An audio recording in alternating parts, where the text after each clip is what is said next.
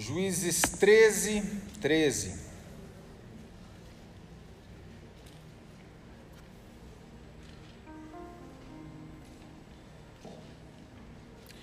Faz o seguinte, vamos ler o verso 1 ali, ó, o verso 1, Juízes 13, 1. Tendo os filhos de Israel tornado a fazer o que era mal perante o Senhor, este o entregou nas mãos dos filisteus por 40 anos. Havia um homem de Zorá, da linhagem de Dan, chamado Manoá, cuja mulher era estéril e não tinha filhos. Apareceu o Senhor a esta mulher e lhe disse: Eis que és estéril e nunca tiveste filho, porém conceberás e darás à luz um filho.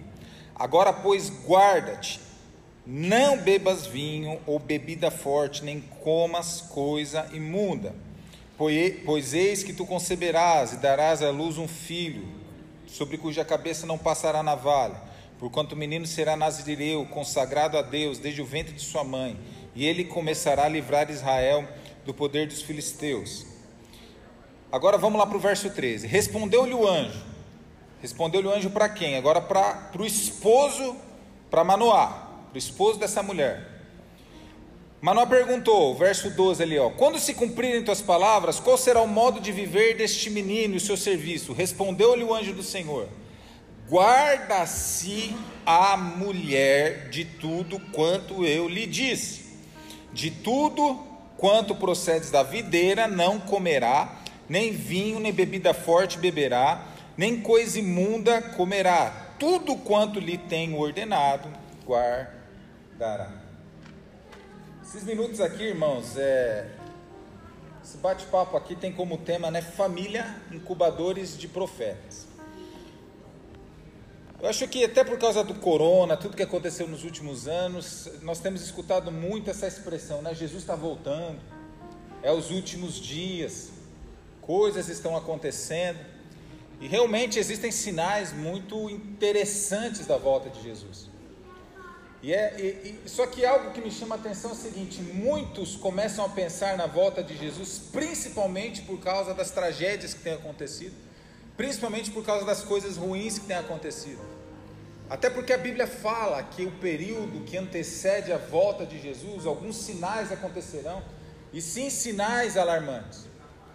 Mas existem outros, outros sinais, existem outros sinais que também denunciam a volta de Jesus. E esses outros sinais que também apontam para a volta de Jesus são sinais maravilhosos.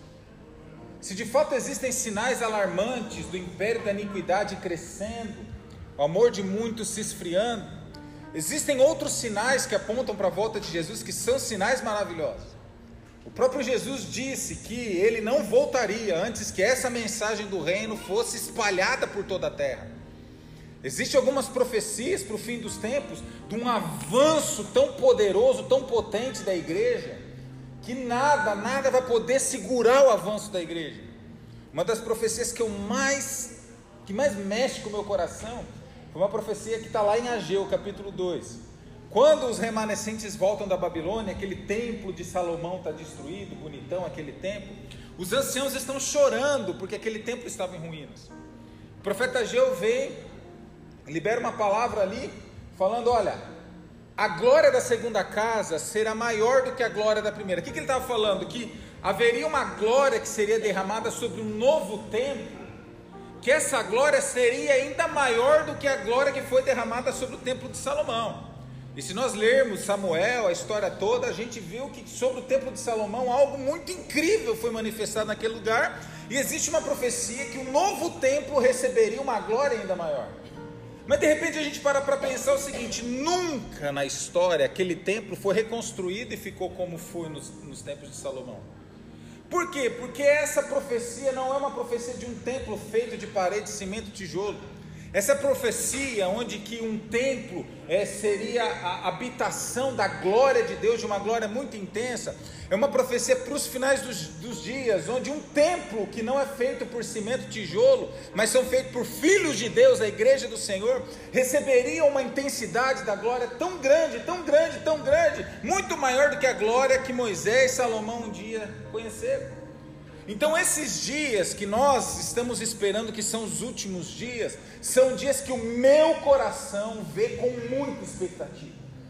Eu começo a imaginar os próximos anos como anos de avanço tão grandioso da glória do Senhor, porque nós somos esse templo.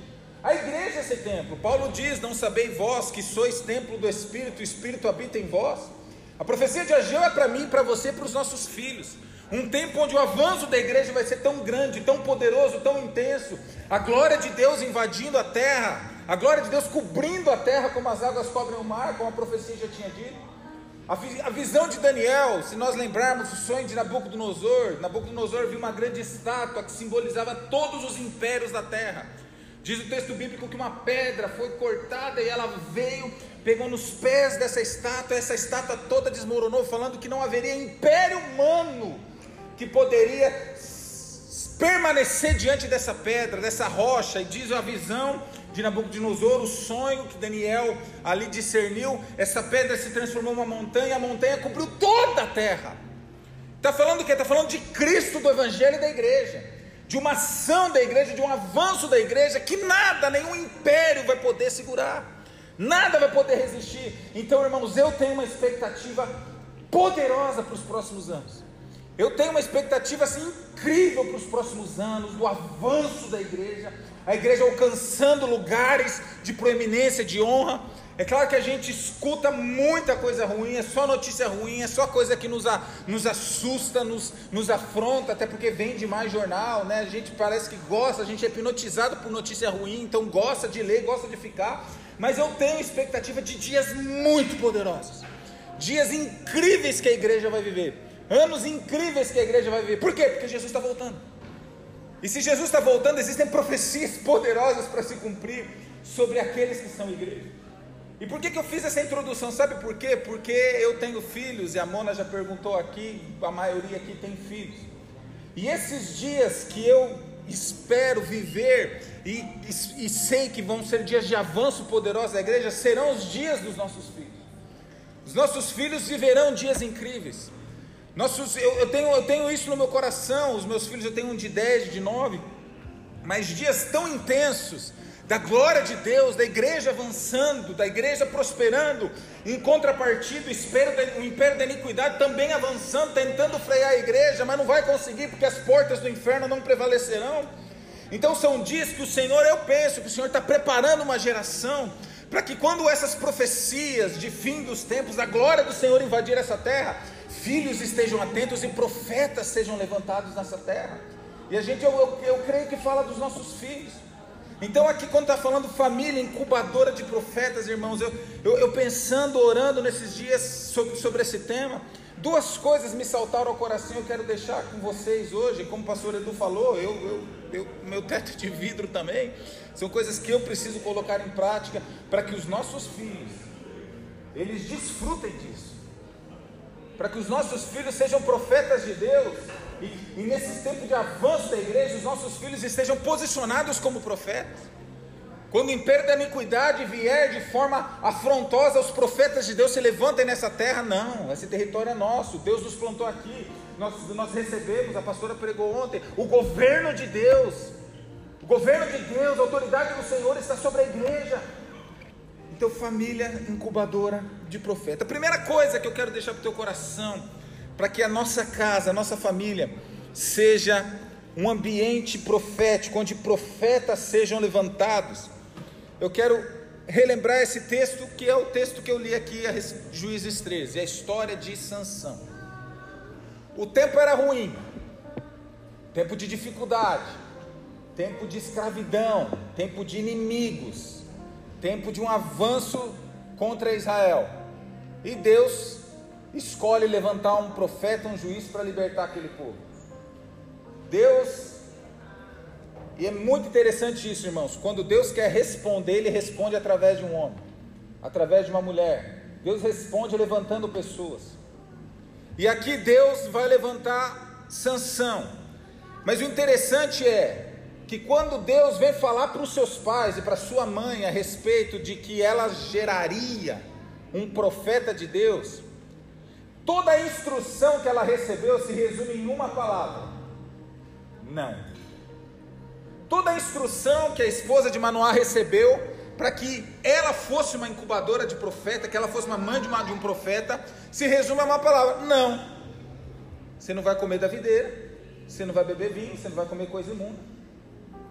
O que, que eu aprendo com isso, irmãos? Eu aprendo que, para que o chamado profético na vida dos nossos filhos prospere e se estabeleça, nós, como pais, nós precisamos aprender a dizer não. Nós, como pai, precisamos saber resistir. Nós precisamos a saber que coisas muitas vezes legítimas elas não serão desfrutadas. Nós precisamos aprender a renunciar coisas em prol do chamado profético dos nossos filhos. Tanto é que Manoá, Manoá, depois eu preciso falar com esse anjo. Manoá foi ali no verso 12, o anjo. Quando se cumprirem suas palavras, qual será o modo de viver do menino em seu serviço? Manoá queria saber como que Sansão viveria, como seria a força, como seria que, que como que Sansão seria o profeta dos, dos dias. O anjo respondeu: oh, deixa eu falar uma coisa. O que você precisa saber agora é o seguinte: o que eu disse para tua esposa é o seguinte: vocês precisam renunciar coisas. Para que o chamado profético na vida de Sansão realize, você precisa aprender a renunciar coisas. Você e sua esposa vão precisar renunciar coisas. E não apenas renunciar coisas, mas renunciar o que? Coisas legítimas. O suco da videira, a uva, era algo como nosso pão, nosso arroz, feijão. E ali aparece o anjo falando: Eu tenho um profeta para ser liberado, desabrochado na sua casa, na sua família. Mas para que isso aconteça, vocês vão ter que aprender a renunciar coisas. O que, que eu quero trazer para a minha vida e para a tua vida essa tarde? É que para que o chamado profético na vida dos nossos filhos, para que os nossos filhos de fato, nesses dias vindouros tão preciosos que, que teremos, eles se movam de forma profética nas nossas casas, vai depender da capacidade, da, da coragem de nós pais renunciarmos coisas a nosso favor em prol do chamado profético dos nossos filhos. Amém, irmãos? Poderoso chamado profético de Deus para a vida de Sansão o que eu e o que você, o que estamos dispostos a renunciar em prol do chamado profético dos nossos filhos? É preciso de renúncias dos pais. Ela não poderia beber da videira, nem comer da videira, era só água, leite e frutas. Havia uma renúncia que era necessário ela realizar. O que eu tenho renunciado em prol do chamado profético da vida dos meus filhos? Quantas coisas, o vinho era legítimo, muitas coisas legítimas deverão ser renunciadas. E a, e a grande questão, essas coisas legítimas, convenientes. É óbvio que se a gente falar renunciar a pecado é mais claro para todos nós. Agora tem coisas legítimas que se nós crermos e quisermos que os nossos filhos vivam como profetas nesses dias vindouros poderosos, nós vamos ter que renunciar a coisas legítimas. Nós temos um trabalho na igreja aqui no final de semana, nos sábados. Muitos vêm, outros não vêm. Por quê? Porque não existe uma renúncia muitas vezes da parte dos pais. Mas por quê? Porque sábado é o dia da família sair para passear. Sábado é o dia do churrasco. Sábado é o dia dos eventos sociais. São coisas legítimas. Talvez tenha trabalhado durante a semana. Só que se nós crermos e quisermos que os nossos filhos sejam ativados, desabrochados como profetas, nós vamos ter que renunciar coisas legítimas. Quais renúncias? O que eu tenho renunciado em prol do chamado profético do, dos meus filhos? Quais renúncias no comportamento? Comportamentos. Quais renúncias financeiras? Quais renúncias sociais? Quais as renúncias para trazer na igreja? Nosso amor pelas coisas é medido por tudo que renunciamos para tê-la. Para tê-la. A nossa renúncia vai denunciar se de fato a gente crê que há esse chamado na vida deles. Quando renunciamos algo, não estamos mostrando, quando renunciando algo, nós estamos mostrando para os nossos filhos o que realmente tem valor. Se nós não renunciarmos nada pelo destino profético dos nossos filhos, não esperem que eles renunciem nada pelo destino profético deles. Filho, você tem que orar. Filho, você tem que ler a Bíblia. Filho, você precisa amar a Deus. Mas como o pastor Edu pregou, às vezes eu não estou dando exemplo. Eu não faço a renúncia, eu não sou prova daquilo. Esses dias eu estava em outra cidade ministrando, acabou o culto. Veio um irmão falar comigo, ele era um, um, ele fazia parte da liderança da área da música lá. Eu conheci um pouco ele, ele, ele, ele veio conversando o seguinte comigo, pastor, eu dei um tempo nas coisas do ministério e tal, né, por causa da pandemia, mas eu estou continuando cultuando a Deus, estou vendo os cultos tudo de casa tal. Ali, quando ele começou essa conversa fiada, eu já sabia qual era a desculpa dele. Né? É, daí ele, ele falou assim, pastor, não sei se você viu aquele post, eu tinha visto, graças a Deus eu tinha visto. Um post que era assim, era, era um aquário no meio de um oceano.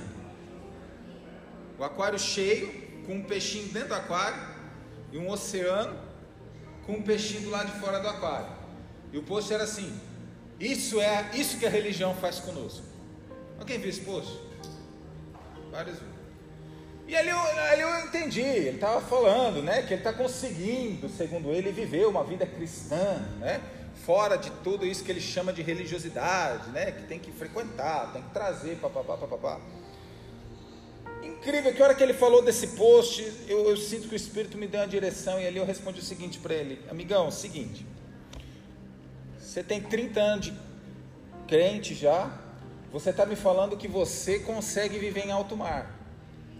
Você está me falando que você consegue viver entre predadores. Você consegue viver com corrente contrária, né? Não, consigo tal. Quantos filhos você tem? Tenho dois. Idade, um de 15 e um de 11. E os seus filhos? Será que os seus filhos têm essa capacidade que você julga que tem de viver em alto mar? Será que os seus filhos não precisam de um trilho, de uma visão, de um foco, de uma proteção chamada Reino de Deus, igreja? ficou assustado tal. Depois me falar que no dia, na semana seguinte, até escalou os filhos para ministrar louvor, tudo isso. Mas por quê? Porque às vezes a gente tem essa falsa impressão, né, irmãos? A gente acha que apenas fazendo as coisas da nossa conveniência vai ativar o chamado profético na vida dos nossos filhos. Mas não. E a grande questão é assim: pais por si só já renunciam coisas. Todos nós que somos pais e mães aqui já estamos renunciando muitas coisas em prol dos nossos filhos. Quantas coisas, provavelmente vocês aqui já renunciam para os seus filhos terem bons estudos, para ter uma boa profissão, renuncia para ter um patrimônio, renuncia para ter uma, uma boa escola, para ter boa experiência. Está correto isso? A gente renuncia tantas coisas em prol dos nossos filhos, isso e tem que estar certo, é isso mesmo, né?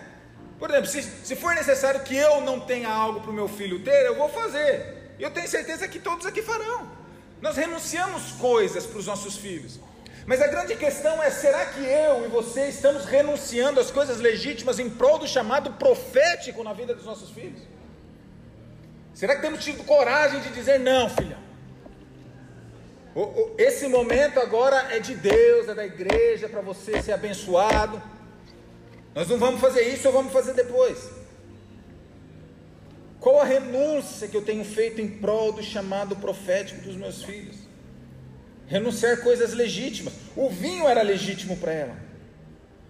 E assim, irmãos, até abrindo meu coração, porque acaba sendo algo que eu convivo praticamente diariamente, que são as agendas sociais. Renúncias de agendas sociais. Porque é algo que a gente escuta frequentemente de muitos que não, não vêm na igreja, não estão, porque é de agenda social. Porque é o dia da família, o dia do shopping, é o dia disso, daquilo, tal, tal, tal. É legítimo, é legítimo. É legítimo. Agora, se o meu filho, se o teu filho, se nós temos isso no coração, dos nossos filhos desabrocharem como profetas de Deus, em dias vindouros, brilhantes, onde o reino vai avançar, nós vamos ter que ter coragem de nós dizermos não para coisas legítimas. Um exemplo, né? Eu e meus irmãos tínhamos tudo para dar errado na vida, né? Uma família disfuncional, meu pai saiu de casa, eu tinha 11 anos e tal. Mas algo que me chamou a atenção foi o seguinte: estava pensando enquanto estava escrevendo essas coisas. Eu era novinho, eu apaixonado por música, queria aprender a tocar bateria. Minha mãe morava num bairro lá em Cambé, me levava no centro na escola. Quando acabava a escolinha, ela, o carrinho dela me pegava e ela me levava na porta de uma igrejinha para eu aprender bateria. E ela ficava lá fora, no carro, Uma hora e meia. Não tinha celular, não tinha nada, nem lembro. Vou perguntar para ela o que ela fazia enquanto ficava lá treinando bateria. Mas era uma renúncia que ela fazia. Ela fez uma renúncia em prol de algo que ela acreditava que era de Deus sobre mim. E a verdade foi que essa semente germinou, porque a música me, me segurou na igreja. Adolescente, loucão, queria aprontar um monte, mas tinha responsabilidade na igreja. A música me segurou. A renúncia dela em prol de um chamado que estava sobre a minha vida. A renúncia dela, a renúncia de tempo. E por que não renunciamos? Por que, que às vezes temos tanta dificuldade de renunciar coisas legítimas? Muitas vezes porque não estamos acreditando nesse chamado. Olhamos para os nossos filhos, não conseguimos visualizá-los como profetas de Deus. Ou talvez não estejamos dispostos a pagar o preço, como ela. Imagina se ela falasse para o anjo: o quê? Para ter um profeta, um juiz, um libertador na minha vida, eu vou ter que parar de tomar vinho? Vou ter que parar de comer a, a, o fruto da videira? Ah, não, vai na família do lado. Talvez a gente não queira pagar o preço. Mas para que, irmãos, profetas, os nossos filhos se tornem profetas, nós precisaremos, precisaremos ter coragem de renunciar coisas legítimas em prol do chamado deles. Amém, irmãos? Estão comigo? Uma outra coisinha, irmãos, que eu quero deixar para o coração de vocês. A primeira, então, é renúncia. A segunda coisa que eu quero compartilhar com vocês a respeito de filhos e profetas, a fazer da nossa família incubadores de profetas, tem a ver com o texto de 1 Samuel 1 que nós lemos. Nós lemos a história do nascimento do profeta Samuel. Ana era estéril, ela foi em Siló, o profeta liberou uma palavra para ela. Eli, ela voltou para casa, teve o filho, dela ficou um tempo amamentando o filho, mas ela fez uma promessa. E a promessa era que se Deus desse para ela esse filho, ela devolveria o filho para servir integralmente no templo, servindo ao Senhor. E nós lemos isso quando ela voltou com, os, com o filho no braço para entregar o filho para Eli. Agora pensa comigo, irmãos. Esse menino diz o texto que desde muito cedo ele estava no templo. Desde muito criança ele começou a estar debaixo de um mover sobrenatural. Desde muito cedo Samuel ele começou a descobrir as coisas celestiais. Por mais ainda que no tempo do profeta Elias as coisas não estavam legais lá, Samuel, desde a hora que ele acordava até a hora que ele dormia e também enquanto dormia, ele estava debaixo de um mover sobrenatural muito maior do que qualquer outra criança lá em Israel. O tempo inteiro era o que? Era o templo. O tempo inteiro era o que? Era a presença de Deus. O tempo inteiro era o que? Era a arca da aliança. O tempo inteiro era o que? Era, era a lei. O tempo inteiro era o que? Sentado aos pés do profeta, escutando. O tempo inteiro ele debaixo de um mover sobrenatural. Samuel acordava, dormia e durante o tempo que ele estava dormindo, ele estava debaixo de um sobrenatural. Ele estava debaixo de um peso sobrenatural. A rotina dele era sobrenatural. A rotina dele era ligada às coisas do céu, às coisas de Deus. Até que um dia Deus chamou ele, vocês conhecem a história. Samuel, Samuel, Samuel, ele escutou. E eu começo a pensar, irmão, sabe o que? Quantos jovenzinhos, talvez, Israel nessa época foram chamados por Deus e não escutaram? Eu começo a pensar, quanto será que Deus chamou também Fulano, Fulano, Fulano, ele não escutou? Beltrano, Beltrano, Beltrano não escutou. Mas quando chegou em Samuel, Samuel, Samuel, Samuel, ele escutou. Eu aprendo algo, irmãos. Se na minha casa, na sua casa, nós desejamos fazer uma família de profetas, nós precisamos estabelecer uma rotina de sobrenatural dentro da nossa casa. Nós precisamos começar a pegar os nossos filhos e colocá-los para eles serem ministrados pelo sobrenatural. Vou dar algum, alguns exemplos práticos que eu estava pensando. Por exemplo, algo que uma vez o pastor Flávio e a pastora Lorena comentavam. Onde eles iam, levavam as filhas pequenas. E hoje as vigílias vão até meia-noite, mas eu lembro daquela época que rodava a madrugada toda. E elas pequenininhas, né? Lembra quando vocês comentaram? Até 5 horas da manhã, sentado no banco, fazia a cama lá, né? Aquelas coisinhas todas. Daí mas é pequeno, é criança. Tá lá o sobrenatural. Tá batendo lá o sobrenatural. Tá batendo lá o sobrenatural. Até que um dia Deus chamou Flávia, Flávia, Flávia. Ela escutou. Fernanda, Fernanda, Fernanda. Ela escutou. Por quê? Porque o movimento do sobre. Ela, ela já estava acostumada, ela já estava ambientada com o sobrenatural. Agora, se os nossos filhos não têm essa, não têm essa rotina, essa frequência com nada espiritual, corremos o risco de que os nossos filhos não despertem para o profético quando Deus chamar. O que, que nós precisamos fazer como pais? Nós precisamos criar ambientes carregados do sobrenatural em todo o tempo. Trazendo na igreja? É, um ambiente extremamente sobrenatural. Dentro de casa, criar um ambiente sobrenatural. Algo assim, a gente faz muito lá em casa, muito lá em casa. É a questão da adoração. Põe os dois para dormir, geralmente ora junto, canta um louvor junto. Essa semana ainda foi mais doido, né? O Mário pegou um teclado, levou para dentro do quarto deles. Eu peguei um violão, o Calé pegou outro violãozinho. Ficam adorando. Ah, mas são crianças. Não estão entendendo nada. O sobrenatural está ali. Está ali. Estão debaixo do sobrenatural. Igual Samuel, Samuel talvez não tenha entendido no início, mas peraí, o que, que é tudo isso? A arca da aliança, o templo, a lei, mas aquilo foi entrando nele, foi entrando nele, foi entrando nele, foi entrando nele. Quando Deus chamou Samuel, Samuel, Samuel escutou. Por quê? Porque ele estava debaixo de um ambiente frequente de sobrenatural. Se nós queremos que os nossos filhos despertem para o profético, sejam profetas de Deus, irmãos, nós precisamos criar intencionalmente ambientes sobrenaturais, ou levá-los para um ambiente sobrenatural, para que ele cravando neles, cravando neles. Por viver em um ambiente carregado do sobrenatural, Samuel ouviu a voz de Deus quando foi chamado. Mas daí nós queremos que os nossos filhos amem a Deus, nós queremos que os nossos filhos profetizem, nós queremos que os nossos filhos sejam isso, sejam aquilo, tal, tal, tal, tal, tal, tal. Mas daí vai para a nossa casa, irmãos, não tem nada. Não tem um ambiente sobrenatural, não tem um tempo, malemar oramos na hora do almoço com eles. Mas é criar um ambiente sobrenatural, aquilo vai começar a pegar neles, vai começar a pegar neles, vai começar a pegar neles. Teve uma vez eu cheguei, os meninos tinham ficado na minha mãe. Eu cheguei para buscá-la, minha mãe estava chorando da risada. Falei, o que aconteceu, mãe? E ela foi me explicar que ela estava com muita dor de cabeça. Daí ela sentou no sofá, ah, não estou aguentando dor de cabeça. De repente veio o Caleb, meu mais novo, ele devia ter uns, uns seis anos. Ele chegou perto dela, colocou a mão na cabeça dela e começou. Shabadabalaba, shabadabalaba.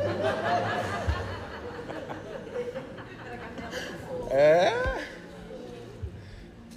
Eu, eu, eu não. Você ensinou alguma vez? Ó, existe o dom de língua, funciona Você nunca falou isso, né?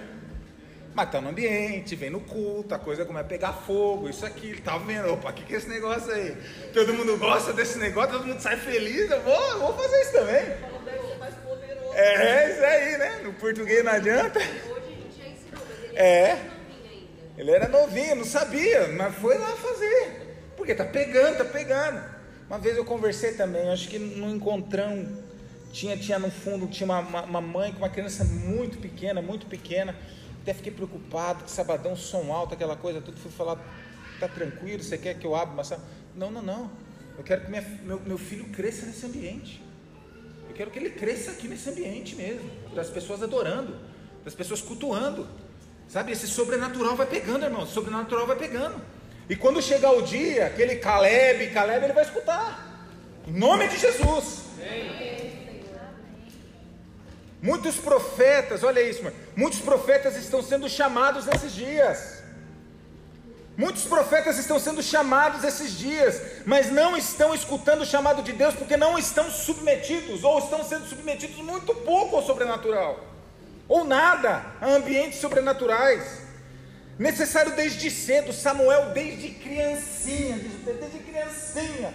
Alguns dizem, né, um ano e meio, dois anos, três anos, mas desde pequenininho lá no templo. A vida dele era, era ver o sacrifício a Deus, a vida dele era a lâmpada acesa, era cuidar do templo, aquelas coisas tudo, era escutar ele, o sobrenatural. Foi entrando nele, foi entrando nele. Ele virou o maior profeta da história de Israel. Necessário desde cedo. Não prive os seus filhos de ambientes sobrenaturais. Não prive os seus filhos de ambientes sobrenaturais. E não, além de não privar os seus filhos, seja intencional é na tua casa, criar um ambiente sobrenatural, um ambiente de adoração, um ambiente da palavra de Deus. Ah, mas são pequenininhos, não estão entendendo, irmãos. O sobrenatural pega, vai cravando a identidade. O pastor Edu falou de identidade aqui. Samuel ele cresceu com essa identidade que ele era alvo de, de, de, uma, de uma resposta de Deus, que havia um propósito de Deus, ambiente de adoração dentro de casa, nas células, servir na igreja, irmãos.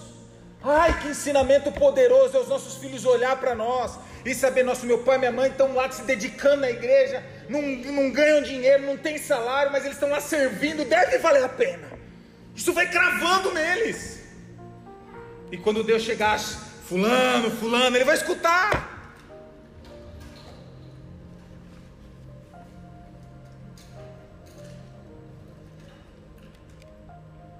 Esses dias, até foi algo que a gente comentou um pouco ali na, na, na reunião que acaba sendo também um pouco frequente pelo público que eu converso muito, estava um casal com um problema seríssimo, seríssimo, com pornografia, com iniquidade, não disse esse tipo de coisa. E a gente vai conversando, vai conversando, de repente a gente vai achando algumas coisas. E conversando ali com a pessoa, escuta, mas como que é dentro de casa? A gente chega, liga a TV, põe um som alto, gosta de escutar uma música. Ah, que música? A gente gosta de um sertanejo, sertanejo universitário, né? Tá, mas é só isso. Não, depois desliga o evento. O que você assiste na TV? Vê novela, esse tipo de coisa. Agora pensa comigo. Tem uma situação de uma debilidade. E de repente, tá lá. E vamos, eu, eu, eu não conheço direito, né? Mas aquelas pragas gruda de vez em quando. Aquelas músicas, sertanejo universitário, só fala do quê? Só isso. Traição, sexo, imundícia, perversidade. É só isso. Daí, desliga, né? Come a janta, depois vai comer o jantar, a sobremesa, vai para a novela. Só coisa boa, né, irmãos? Então é um ambiente. É, um ambiente totalmente propício para que aquela enfermidade fique ainda mais profunda. Fique ainda mais profunda. Agora, se eu, irmãos, se vocês, se nós queremos que os nossos filhos sejam ativados como profetas de Deus na nossa vida, irmãos, enche a casa de adoração. Coloca na rotina da casa, da família, momentos sobrenaturais, espirituais, para que ele grudando, vai grudando, vai grudando, vai grudando, vai grudando, vai entrando, vai entrando.